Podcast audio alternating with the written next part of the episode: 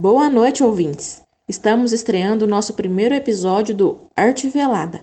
Nosso projeto é composto por cinco estudantes do curso de jornalismo da UENG, Universidade Estadual de Minas Gerais, Unidade de Passos. Hoje vamos introduzir o episódio com o assunto golpe militar, o qual foi instaurado no Brasil no dia 1 de abril de 1964 e durou até 15 de março de 1985. O objetivo do nosso podcast é levar um pouquinho de cultura, distração e curiosidades, debatendo sobre este período caótico e repressor, mas que contribuiu de forma árdua para a musicalidade e para a arte de forma geral. Vamos pautar ao longo dos episódios os artistas, os movimentos e as músicas que tiveram grande repercussão no determinado período. Vem com a gente nessa? No ar com Larissa Lorena, Ana Caroline e Lívia Vasconcelos. Vamos então esclarecer de forma breve alguns pontos importantes sobre o golpe militar em 1964.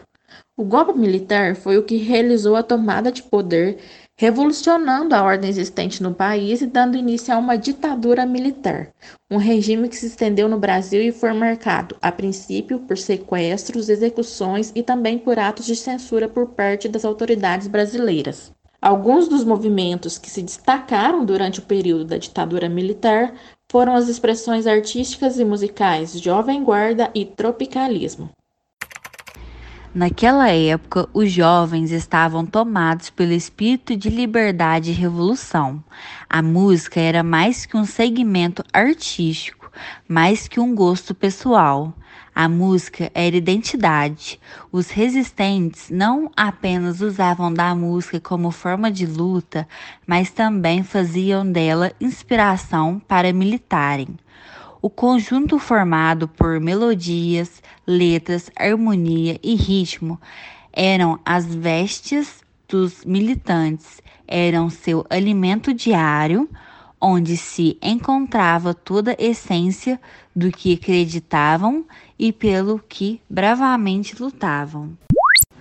Voltando a falar sobre alguns dos movimentos musicais surgidos na época, no caso Jovem Guarda e Tropicalismo, daremos um resumo do que eles representaram como combate à opressão e no próximo episódio traremos um convidado especialista no assunto para explanar de forma mais engenhosa o que foi a censura musical na ditadura militar.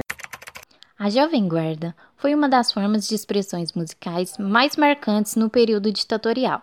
O grupo, que na verdade era um programa de TV apresentado na TV Record de São Paulo de 1965 a 1968, eram formados por jovens que tinham como maior influência o rock internacional. Seus apresentadores eram Erasmo Carlos, Roberto Carlos e Vanderleia. Apesar das muitas críticas, considerando seu conteúdo pobre e alienante, foi um dos principais movimentos populares, expandindo seus ideais e energizando outros grupos. Discorrendo agora um pouco sobre o tropicalismo, tal movimento focava em lutar contra a opressão através de musicalidades regionais com forte influência na música popular brasileira.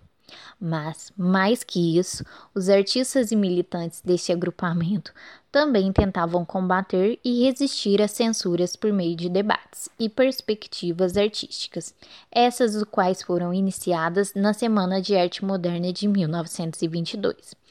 Os principais atuantes do tropicalismo foram Caetano Veloso, Gilberto Gil, Gal Costa, Chico Buarque, entre outros tantos nomes. E aí, o que acharam do nosso primeiro episódio?